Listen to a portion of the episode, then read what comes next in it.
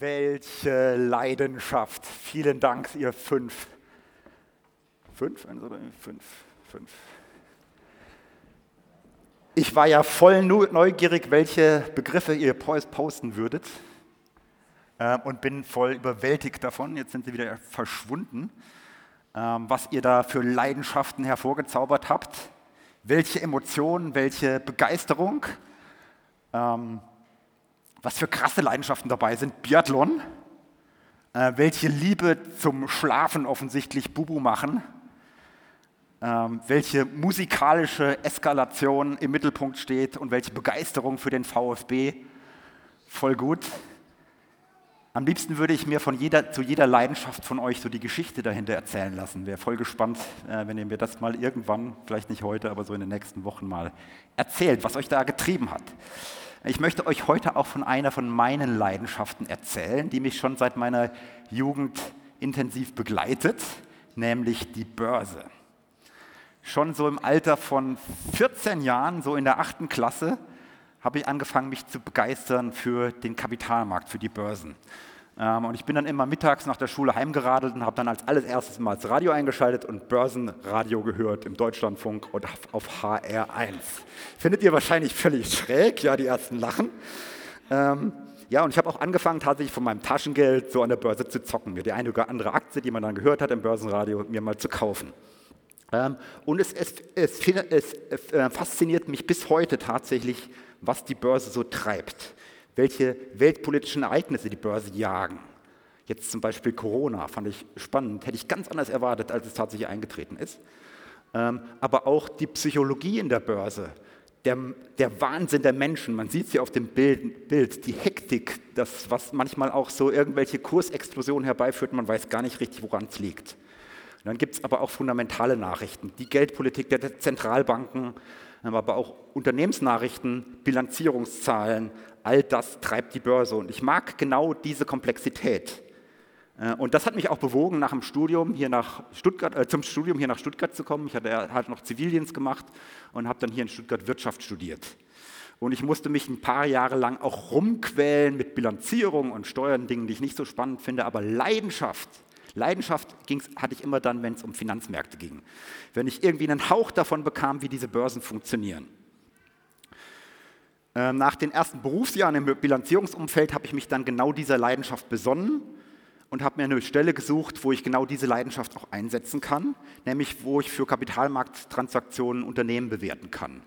Für äh, Börsengänge, für Fusionen, für Übernahmen und für Squeeze-Outs. Ähm, denn das ist meine Leidenschaft und weil es meine Leidenschaft ist, bin ich auch echt gut drin. Das ist so eine Wechselwirkung zwischen Spaß haben und immer besser werden drin. Ich mag es, mich in die wesentlichen Themen der Börse hineinzudenken und finde das auch bis heute immer noch reizvoll. Auch weil es nicht diese eine Formel gibt, wie Finanzmärkte funktionieren, auch wenn ich natürlich im Beruf finanzmathematische Modelle anwende zur Annäherung einer viel komplexeren und dynamischen Realität.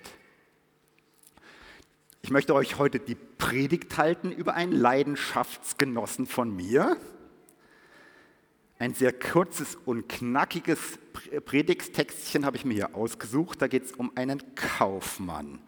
Der Text steht in Matthäus 13, die Verse 45 und 46. In Matthäus 13 ist genau dieses Kapitel von Jesu Gleichnissen und das steht genau in der Mitte des Matthäusevangeliums, die Gleichnisreden. Ich lese es vor. Wiederum gleicht der Himmel einem Kaufmann, der schönen Perle suchte. Als er eine postkostbare Perle fand, ging er hin, verkaufte alles, was er hatte und kaufte sie. Endlich mal ein Kaufmann, der nicht als abschreckendes Beispiel dient, der nicht erst durch ein Nadelöhr muss, um ins Himmelreich zu kommen, der nicht für Skandale und, und Egoismus herhalten muss. Hier ein richtig positiver Kaufmann, so toll finde ich den Text, dass ich ihn gleich nochmal lese. Und fühlt euch mal in diesen Kaufmann rein, was er wohl fühlt, als er die Perle findet. Wiederum gleicht das Reich der Himmel einem Kaufmann, der schöne Perlen suchte. Und als er eine kostbare Perle fand, ging er hin, verkaufte alles und kaufte sie. Der Kaufmann, der war offenkundig sehr reich, denn Perlen galten zur Zeit Jesu als das Kostbarste, was es überhaupt gab. Und es gab eigentlich in Israel überhaupt keine Perlen. Er reiste umher und suchte nach schönen Perlen. Und dafür musste er viel Zeit und auch viel Kohle haben. Er war also sehr reich. Er sucht und er sucht überall. Und dann kommt er auf diesen einen Markt, ganz unverhofft. Er konnte es ja gar nicht planen, aber da findet er sie, die schöne Perle. Hier im Text geht es nicht um meine Börse, hier geht es nicht um den Markt, hier geht es um das Himmelreich. Jesus vergleicht das Himmelreich mit der schönsten aller Perlen. Ich möchte jetzt diese Perle nehmen im visuellen Sinn und eure Leidenschaften, die ihr gepostet habt, vom Olivenöl und Bubu machen und möchte fragen, was macht eigentlich himmlische Leidenschaft aus? Was ist es? Ich orientiere mich dabei so ein bisschen an den Leitlinien der Religionspädagogik von Sigi Zimmer aus Ludwigsburg und frage nach den Leitlinien für himmlische Leidenschaft, nach den Kriterien. Und dann am Ende, nach den Kriterien, möchte ich nochmal auf einen ganz zentralen Aspekt der Nachfolge eingehen, weil es geht ja um, himmlische, um, um leidenschaftliche Nachfolge. Was ist Leidenschaft eigentlich? Leidenschaft ist Begeisterung für etwas. Leidenschaft ist, wenn dich etwas anzieht, wenn dich etwas bewegt, dich wirklich erregt, wenn dich was begeistert. Da bleibst du nicht cool. Ich beobachte das gerade bei meinem Sohn Kai, meinem Erstgeborenen, dem allerbesten Erstgeborenen Kai, den es gibt. 15 Jahre ist er alt und 15-Jährige sind eigentlich ziemlich cool. Aber wenn es um Fahrräder geht, da ist er voll heiß. Er liebt Downhill, er liebt Enduro, er liebt Tricks machen auf dem Fahrrad und er liebt Pump Drag. Gestern Abend hat er das Fahrrad bei uns in die Küche gestellt, hat rumgeschraut, während wir ein Filmchen geguckt haben. Und das stand heute Morgen noch da. Das Erste, was er sagte, ist, oh, ist das schön. Er liest Zeitschriften, schaut sich YouTube-Tutorials an, chattet mit Freunden und pilgert zu Läden, immer auf der Suche nach dem ultimativen Fahrrad, nach dem ultimativen Mountainbike. Natürlich ist sein Geldbeutel viel zu klein für das fette Fahrrad, aber dennoch, sein ganzes Denken ist voll davon. Und wenn ihr ihn nachher nach dem Gottesdienst auf Fahrräder ansprecht, ich bin, ich bin überzeugt, er wird voll dabei der Sache sein. Ähm, Leidenschaft ist Begeisterung für etwas. Und Menschen sehnen sich nach Leidenschaft. Matze? Wer ist denn eigentlich die Frau mit der Kugel da? Ihr könnt es jeden Sonntag hier beobachten. Matthias, Leidenschaft für Evelyn. Da sitzt er wieder und ist voll, voll Freude, wenn er sie anschaut. Ist echt ein Live-Beispiel davon. Ähm, Menschen sehnen sich nach Leidenschaft. Menschen sehen sich unendlich viele Filme an, wo es von erfüllender oder aber auch von besessener Leidenschaft geht. Irrgarten der Leidenschaft, Legenden der Leidenschaft, ihr kennt sie alle. Menschen sehen sich nach Leidenschaft, denn ohne Leidenschaft wird es schwer, den Alltag zu ertragen. Wie trostlos sind Menschen, die keine Leidenschaften haben. Erwachsenen zum Beispiel wird ihre Arbeit wirklich zur Belastung, wenn sie keine Leidenschaft mehr dafür haben. Und Jugendlichen, sagt man, werden oft ohne Leidenschaften destruktiv und aggressiv. Die schlechte Nachricht ist, du kannst Leidenschaft nicht willentlich erzeugen. Hast du dich schon mal versucht, zur Leidenschaft zu motivieren? Hast du mal versucht, in der Schule zum Beispiel leidenschaftlich gerne Französisch-Vokabeln zu tun, zu, zu lernen? Musst dich halt zwingen. Pustekuchen funktioniert nicht. Du kannst nicht sagen, ich will leidenschaftlich sein, denn leidenschaftlich kannst du nicht willentlich erzeugen. Leidenschaft kommt von innen.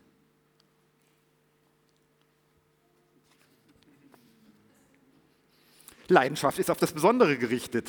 Wen von euch interessiert denn mein jämmerliches Gesang morgens früh unter der Dusche? Kein Menschen, leider. Menschen lassen sich von außergewöhnlichen, von besonderen Talenten begeistern. Wie hier zu sehen Simon, Kilian, aber genauso Uli, Toni ähm, und Paul. Genau, deine fette Bassstimme war so geil. Das Besondere, das Besondere macht leidenschaftlich. Wenn in jeder Muschel eine perfekte Perle wäre, wen würde diese Perle dann interessieren? Dann gäbe es genügend Perlen davon. Die Einzigartigkeit der Perle, die macht die Perle so wertvoll.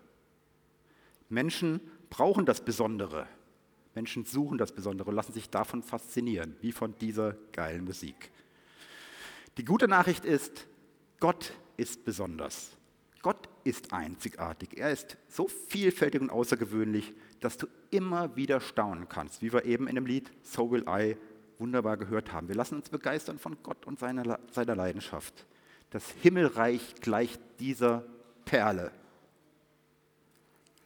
Ihr seht schon, ich möchte jetzt eure Leidenschaften nehmen und dir zeigen, wie Gott dich leidenschaftlich machen kann.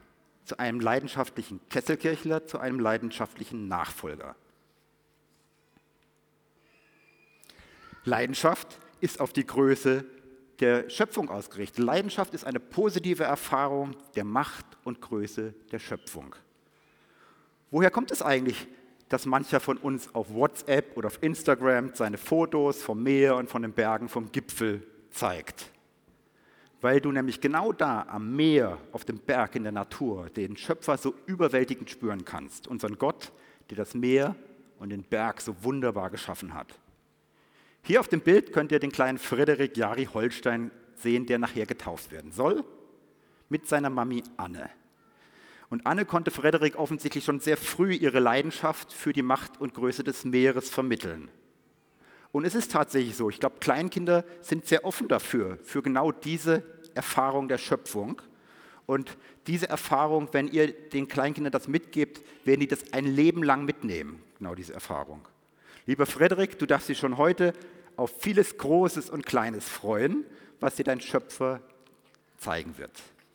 Denn nämlich auch die kleinen Teile des Universums, die spiegeln die Größe des Schöpfers wider. Den einen fasziniert die Physik der Atomkerne, den anderen die, Musik, äh, die Metaphysik des Olivenöls. Leidenschaft ist auf das Unerreichbare ausgerichtet, wie hier Sarah unerreichbar Kolti. Leider habe ich es heute noch nicht gesehen. Hier beim Hydrox-Training. Denn was sich mir entzieht, das zieht mich an, das Unerreichbare.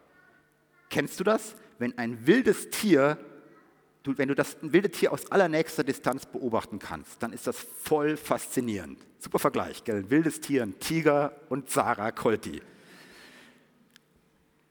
Wenn du mal die Gelegenheit hast, einen wilden Tiger aus aller Nähe zu beobachten, wie er still sitzt, genau beobachtet und dann zum Sprung ansetzt und losrennt, dann ist das völlig faszinierend. Oder kennst du die andere Erfahrung aus deinem Beziehungsumfeld? Wenn du verliebt bist, dann ist es oft die Andersartigkeit des Freundes oder der Freundin, die dich anzieht. Nicht der Mensch, den du sofort durchschaust, sondern der komplexe, andersartige Mensch. Ich wünsche dir für deine Beziehung, dass mit zunehmender Nähe auch das Geheimnis zunimmt, dass dein Partner, dein, deine Partnerin komplex bleibt und nicht durchschaubar wird. Und so ist es auch mit Gott. Je näher ich Gott kenne, desto geheimnisvoller wird er für mich. Je näher ich ihm komme, desto geheimnisvoller wird er für mich. Ist das nicht krass? Je näher ich Gott komme, desto mehr Geheimnisse tun sich auf. Es werden zwar Fragen beantwortet, aber je mehr ich ihm komme, desto mehr Rätsel entstehen auch, desto mehr kann ich mich wundern und auch staunen über nicht nur die Schöpfung, auch über das, was er mir in meinem Alltag so mitgibt und antut, was ich oft nicht verstehen kann. Du kannst Gott nicht festnageln, du kannst den Glauben nicht einzementieren, Natürlich reifen im Zeitablauf Überzeugungen, doch du wirst, wirst immer wieder überrascht und darfst lernen, wie Gott dich in die Weite führt. Denn, Gott ist, denn, denn Leidenschaft ist das auf das Unerreichbare ausgerichtet. Leidenschaft ist aber auch nach außen gerichtet. Glückliche Menschen sind nach außen gerichtet. Menschen wollen auf sich herausgehen, auf den anderen hin, wie hier auf dem Bild unserer Hired Ladies, die auf Frauen im Stuttgarter Norden zugehen. Kennt ihr Menschen, die sich immer nur um sich selbst drehen? Wenn du jemandem erzählst, was, dir so was du so erlebt hast und der fällt dir immer wieder gleich ins Wort. Ich weiß, ich habe dies und jenes und das erlebt. Völlig selbstverliebt. Im Extremfall sogar neurotisch und selbstbesessen. Das gibt es auch bei Christen. Kennt ihr diese Mimi-Mimi-Mimi-Christen, die immer vor allem selbst gesehen worden in allem, was werden wollen, was sie tun, auch hier in der Kesselkirche, in manchen Teams.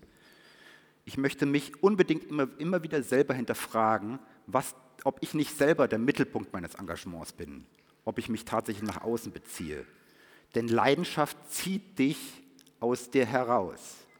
Gott zieht dich aus dir selbst heraus, auf den anderen hin. Er weitet deinen Blick auf die Perle, auf die Sache, auf den anderen. Die gute Nachricht ist, Gott kommt auch von außen. Wenn du dich aus dir herauswendest und dem anderen zuwendest, dann wendest du dich Gott zu. Er ist in deinem Gegenüber und er ist in dem ganz anderen, in der Transzendenz, im Himmelreich, ultimativ. Leidenschaft erfasst dich ganz. Ganz und ganzheitlich. Sie ist ganzheitlich. Sie erfasst dein Fühlen, dein Denken und dein Wollen. Wie hier diesen Floh. Florian ist heute auch nicht da, ist leidenschaftlicher Bastler. Ein Liebhaber von formvollendeten Alfa Romeos. Zunächst haben die italienischen äh, Designfahrzeuge vermutlich seine Emotion erreicht. Aber wenn du dann die Fahrzeuge komplett zerlegst, dann musst du dich auch geistig damit auseinandersetzen. Musst dir Gedanken machen über die Funktionsweise, über die Problemfelder des Fahrzeugs. Und du musst es wirklich wollen, die Geduld aufbringen. Wenn du nicht wirklich willst, wird das Objekt deiner Leidenschaft nie wieder zusammengebastelt werden. Wie auch hier im Gleichnis. Du denkst vielleicht, der Kaufmann, der wäre kognitiv unterwegs gewesen, hätte gesucht, nur vom Denken her. Aber nein, er war emotional auf der Suche nach der schönen und guten Perle. Er hatte den Willen, sie überall zu suchen und sich selber zu investieren. Und so erfüllt dich auch Gott. Die leidenschaftliche Suche des Himmelsreich erfüllt dich ganzheitlich. Sie erfüllt dein Fühlen, dein Denken und dein Wollen. Leiden, hier sieht er nochmal die ganzen Punkte. Als nächstes aber als der untere Leidenschaft schenkt Orientierung.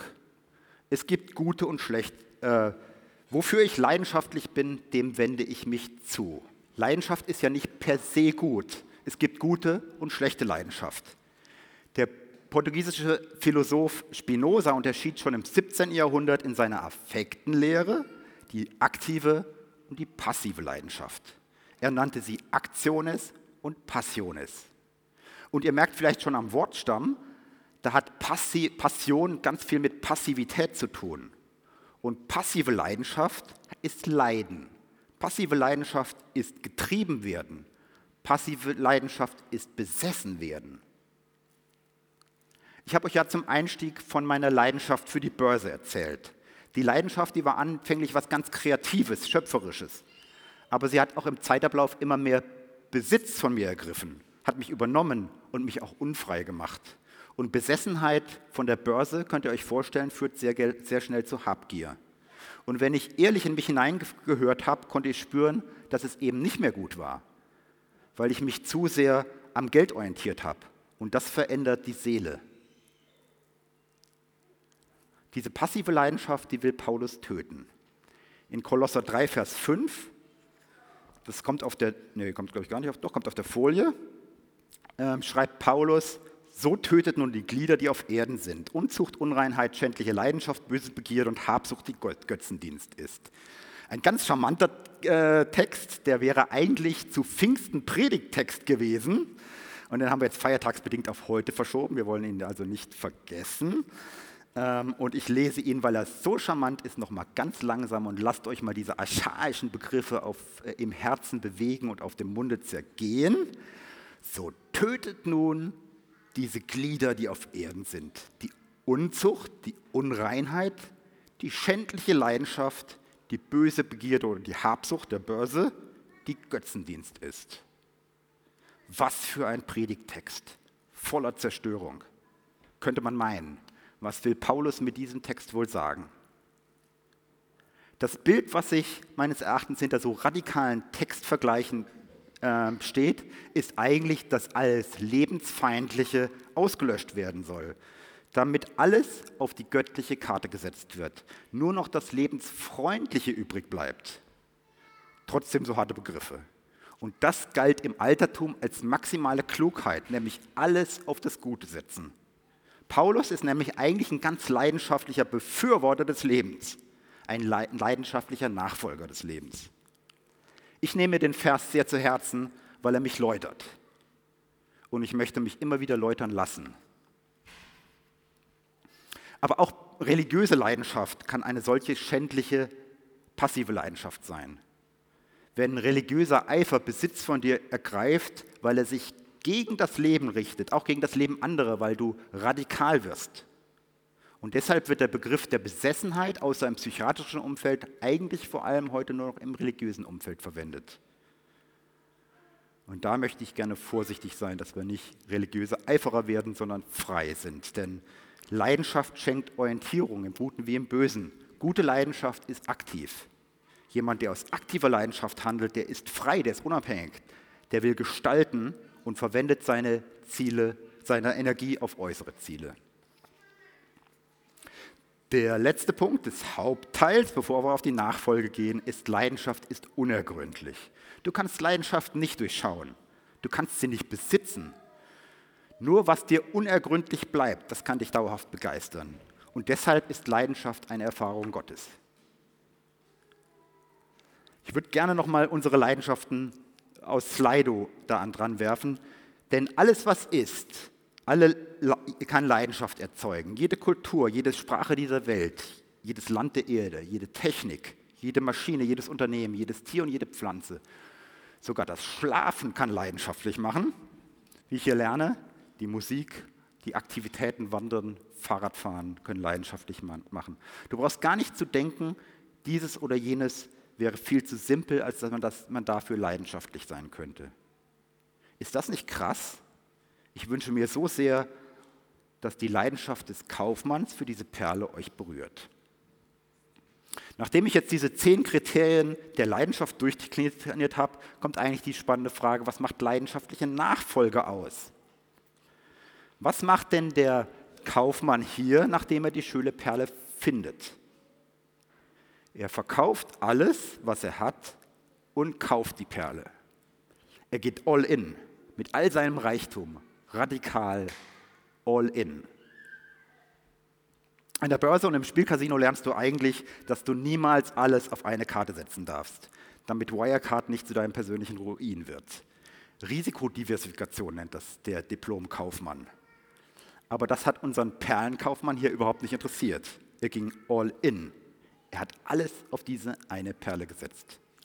Jesus hätte ja auch schreiben können, sagen können, ähm, alles, was er nicht für seine Familie brauchte, nicht zum Fußball brauchte, nicht für seine Rente brauchte, aber nein, alles. Musste er das? Hat ihn jemand gezwungen? Nee, du spürst diesem Text quasi an, wie freiheitlich er gehandelt hat. Voll Freude ist er hingegangen, um die Perle zu bekommen. In dem Parallelgleichnis, zwei Verse vorher, da geht es um den Schatz im Acker.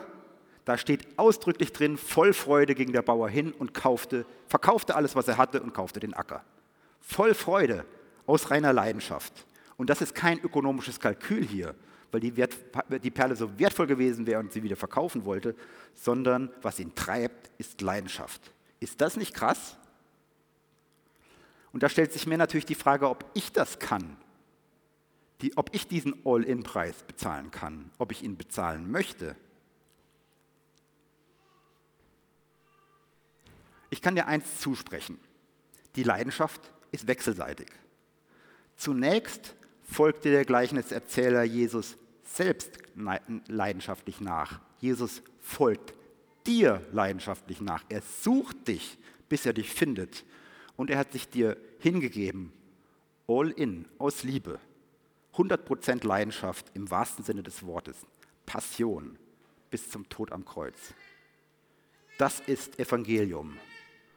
Und wenn du das begreifst, wenn du das wirklich verstanden hast, dann weißt du, wie gut es Gott mit dir meint, wie er für dich ist und dass er dich auch ausstattet und dich befähigt zur Nachfolge. Und dann fällt es dir ganz leicht, diesem Gott nachzufolgen, leidenschaftlich, diesem besonderen Gott, dem einzigartigen Gott, dem Schöpfer, der alles in Größe und Macht geschaffen hat, dessen Rätsel dich immer wieder neu grübeln und staunen lassen, der dir nahe ist und sich dir entzieht und der deinen Blick nach außen richtet, der dein Fühlen, dein Denken und dein Wollen erfüllt und dir die gute Orientierung schenkt. Und wenn du jetzt deine persönliche Leid spirituelle Leidenschaft siehst und darüber nachdenkst und über deine persönliche Nachfolge, dann stellt sich natürlich die Frage nach deiner Leidenschaft in der Nachfolge und deiner Berufung. Die habe ich bis jetzt ja noch nicht beantwortet. Aber du trägst sie vermutlich in deinem Herzen, weil Gott sie schon in dich hineingelegt hat.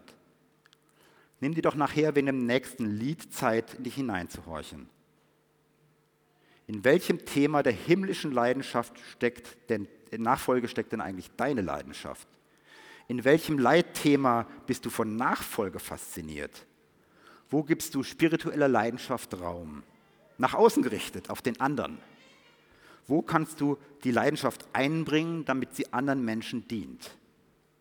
Und wo möchtest du dich im Kessel oder in der Kesselkirche engagieren?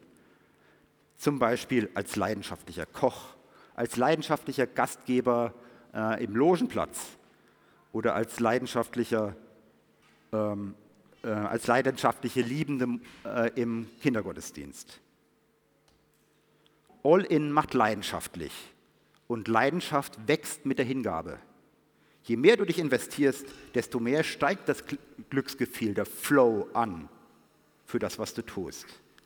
Ich persönlich habe mich entschieden, weiterhin Spaß an der Börse zu haben, aber mich mehr, nicht mehr in ihr besitzen zu lassen. Ich möchte meine Fähigkeiten und Leidenschaften viel mehr aktiv investieren. Denn wenn du alt wirst, so wie ich, dann zählen finanzierten Renditen von früher nicht mehr. Der Wert der leidenschaftlichen Nachfolge, der bleibt aber bestehen. Und er wird nicht von Motten oder von Zentralbanken zerfressen. Amen.